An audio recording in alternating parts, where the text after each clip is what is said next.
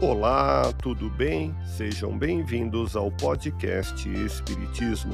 Aqui é o Paulo e vamos apresentar os fundamentos da doutrina espírita com o estudo da obra O Espiritismo, na sua expressão mais simples, capítulo Histórico do Espiritismo, publicado em Paris em janeiro de 1862.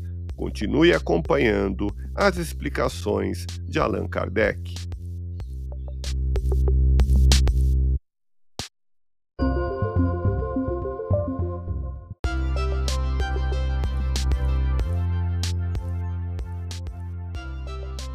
No intervalo de suas existências corpóreas, o espírito é errante, não por duração determinada. Nesse estado, o espírito é feliz ou infeliz de acordo com o bom ou mau emprego de sua última existência.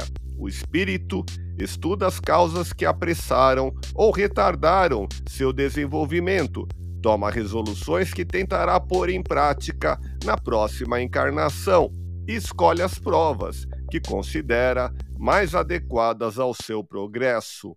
Ouça podcast Espiritismo. Agradeço sua audiência, fique na paz do Cristo e até o próximo episódio.